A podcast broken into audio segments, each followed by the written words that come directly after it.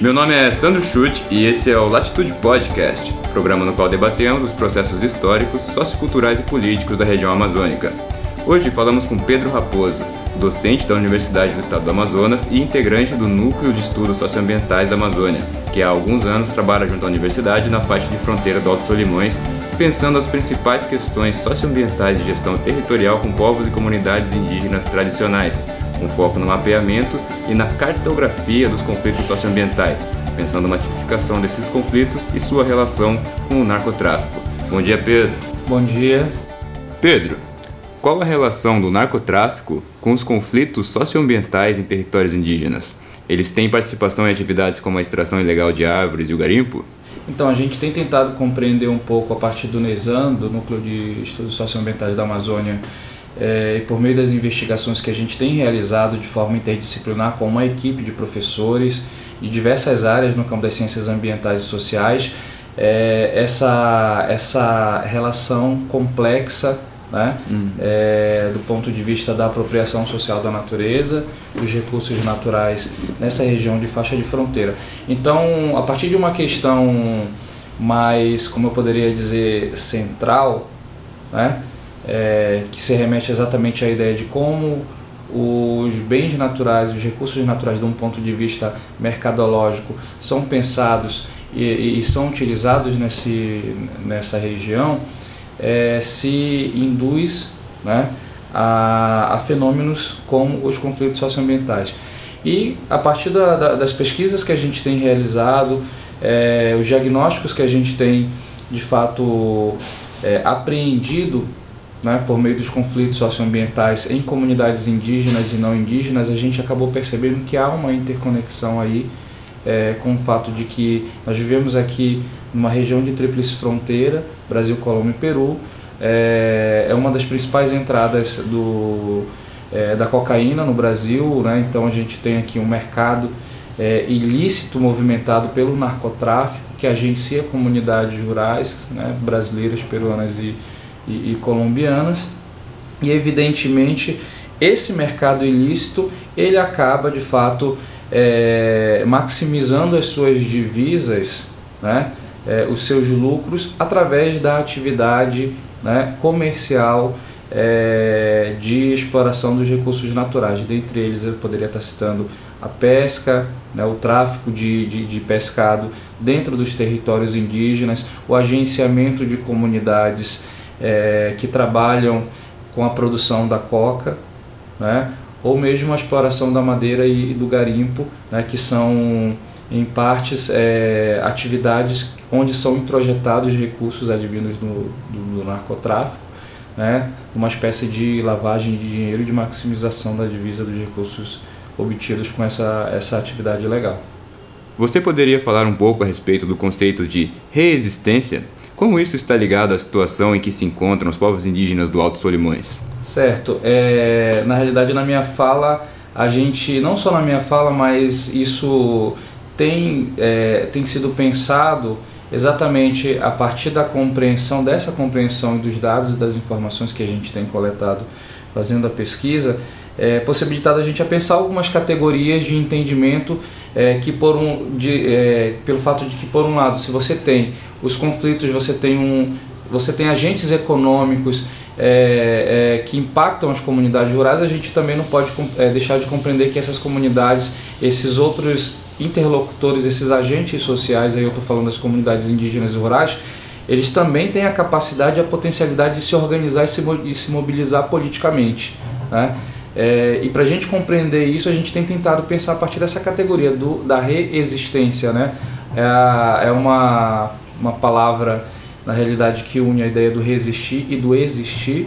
Né? Eu poderia estar falando aqui é, professor Carlos Porto Gonçalves, né? que é um dos é, geógrafos é, que, que, trabalha na Amazônia e que também utiliza essa categoria, o professor Henrique Leff, também uma série de outros pesquisadores tem possibilitado com as suas contribuições fazer com que a gente consiga é, realizar um paralelo e uma compreensão exatamente é, de como esses povos, esse, essas organizações, elas existem e elas resistem né, é, num processo de impacto causado por essa por essas ações econômicas ilegais e também legais.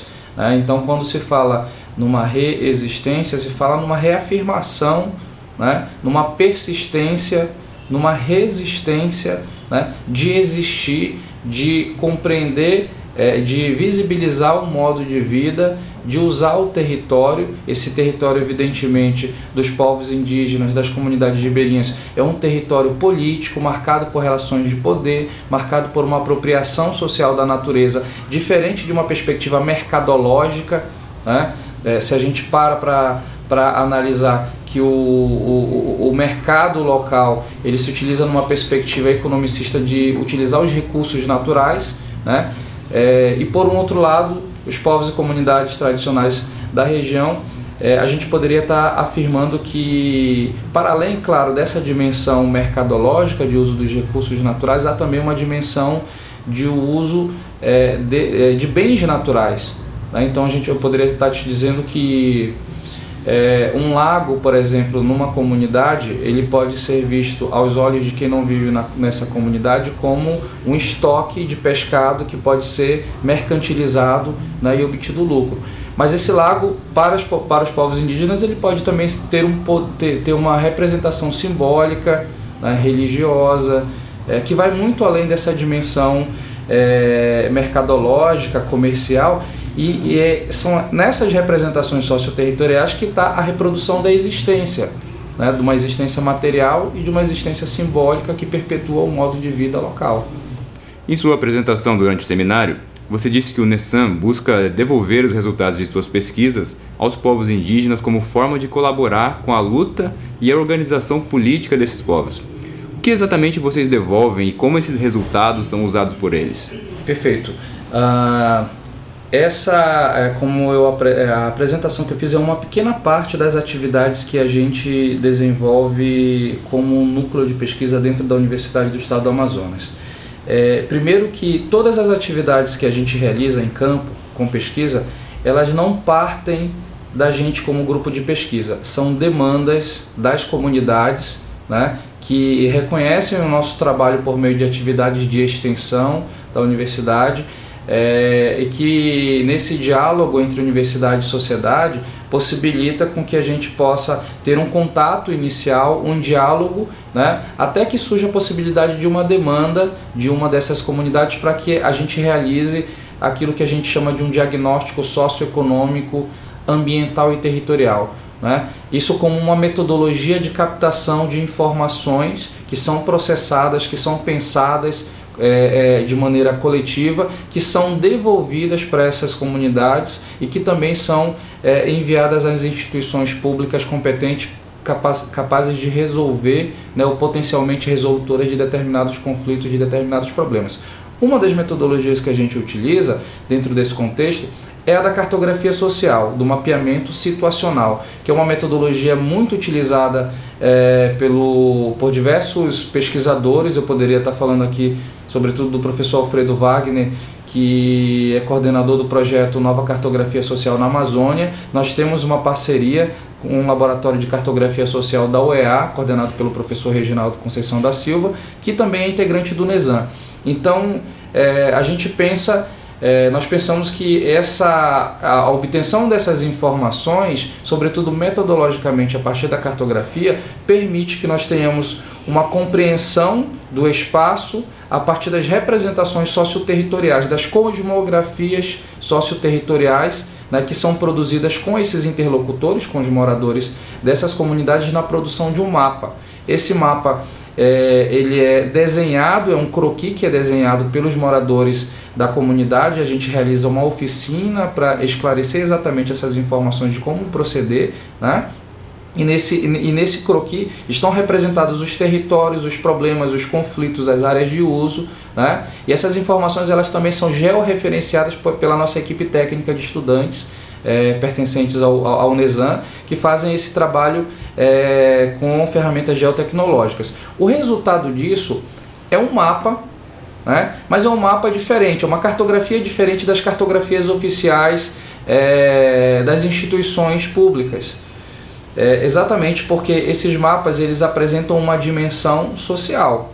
Né? Por isso que é a ideia da cartografia social. Eles apresentam uma dimensão social é, e nós nos preocupamos com, com ao máximo com o fato de que esse documento ele deve ser público, ele deve ser validado por esses, esses agentes participantes desse processo. Né? Depois da produção desse mapa, a gente devolve exatamente para que eles possam corrigir e verificar quais as questões que possam ser acrescentadas ou então retiradas de acordo com aquilo que eles é, queiram é, de, de fato realizar isso se transforma num documento, num instrumento que ao mesmo tempo pode ser didático, utilizado nas escolas, nas comunidades, já que a, a, a, a, produção técnica e a visualização desse material ele precisa ter uma linguagem popular de acesso ao conhecimento popular né, desse, de, de, dos moradores, porque são eles que foram que produziram, a gente só operacionaliza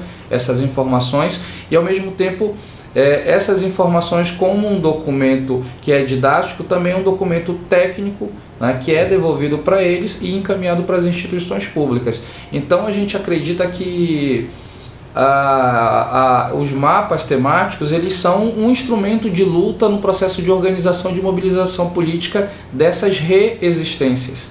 Né? Por isso eles são encaminhados também à, à FUNAI, a Polícia Federal, ao Ministério Público Federal, que são instituições locais potenciais né, é, resolutoras dos conflitos e das principais questões que são aqui debatidas por essas comunidades, caso né, haja o interesse deles. Ainda na apresentação, você também afirmou que o NESAN encaminha os mapas para instituições públicas para ajudá-las a tomar decisões mais eficientes para a resolução dos conflitos.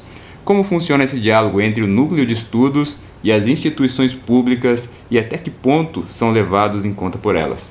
Então, a, recorrentemente nós somos demandados também por, pelas instituições locais, né? Poderia, é, enfim, acho que a FUNAI e o Ministério Público Federal é, demandam mais informações. Hoje nós temos um, um convênio em processo de, de deferimento para que a gente possa qualificar as informações é, de demandas da, da, da, da FUNAI em terras indígenas. Isso permite a gente não só uma entrada, mas também um diálogo e a produção de informações. A gente tem um grande problema que eu acredito que isso não é só na região de Tríplice Fronteira, não é só na região de fronteira, mas é, nas, nas regiões rurais é, do, do Brasil, que é o fato de que as instituições públicas presentes não têm um corpo técnico, não têm um efetivo para qualificar a informação. Né? Para se fazer política pública e política governamental, o que, é que se precisa inicialmente? Informação. Né? E quem tem essas informações, é, é essas informações qualificadas, é, evidentemente são as instituições de ensino superior, os grupos de pesquisa, né? haja vista que é, pouquíssimas pessoas, pouquíssimos técnicos ou especialistas nas questões é, socioambientais estão presentes dentro dessas instituições. Né? Você não vai encontrar, por exemplo, um antropólogo trabalhando no Ministério Público Federal é, como um técnico especializado para resolver questões. Né? Na FUNAI é um pouco diferente porque existem cargos próximos dessa questão. É, então, essas instituições demandam para a gente que a gente consiga qualificar essas informações para que elas possam operacionalizar essas informações executando. Né? Então, dentro desse contexto, a gente tem é, esse diálogo mais efetivo a partir da produção e da qualificação dessas informações. Hoje, o NESAN ele está na Câmara Técnica da Plataforma de Territórios é, da Sexta Câmara do Ministério Público Federal, que é que é uma que é uma câmara que discute exatamente a questão dos povos e comunidades tradicionais no Brasil. Né? Então nós somos uma espécie de consultores de questões que estão relacionadas a, aos territórios e particularmente essa região da fronteira. Então é um diálogo é, que funciona exatamente a partir de acordos institucionais né, entre a universidade, entre a, a FUNAI, por exemplo, e o Ministério Público Federal, e a gente tenta dentro desse contexto é, mais do que sensibilizar essas instituições é, a procurarem resolver os problemas das comunidades, né, do, do, dos territórios indígenas, é, ter um olhar mais sensível a partir dessas informações, com um olhar socioantropológico, geográfico, ambiental, para que as decisões tomadas por essas instituições considerem né, a realidade e a fala desses indivíduos, né, desses agentes impressos nesses, nos documentos que a gente produz. Pedro, muito obrigado pela entrevista. Você gostaria de deixar um recado para os ouvintes? Não, eu só gostaria de agradecer novamente o Amazônia Latitude. Eu acho que é importante é, dar essa visibilidade é, da realidade socioambiental amazônica. Mais do que nunca hoje é, é uma não só uma necessidade, é, mas o reconhecimento e a importância é, do trabalho de vocês, enfim é, eu acredito que permite com que a gente também consiga chegar a um outro passo é, da, da, a um outro passo na produção de pesquisas que é a, a popularização do conhecimento, né? a popularização das informações do saber científico numa linguagem é, que consiga ser transmitida para todo mundo de forma democrática, de forma popular. É, e é isso que eu tenho para falar. Muito obrigado. Valeu. Certo, a gente que agradece. O Latitude Podcast fica por aqui. Para mais conteúdo sobre Amazônia, meio ambiente e desenvolvimento sustentável, acesse amazonialatitude.com. Você também pode acompanhar a Amazônia Latitude nas redes sociais através do Instagram, Facebook e Twitter. Obrigado pela sua atenção e nos vemos no próximo programa.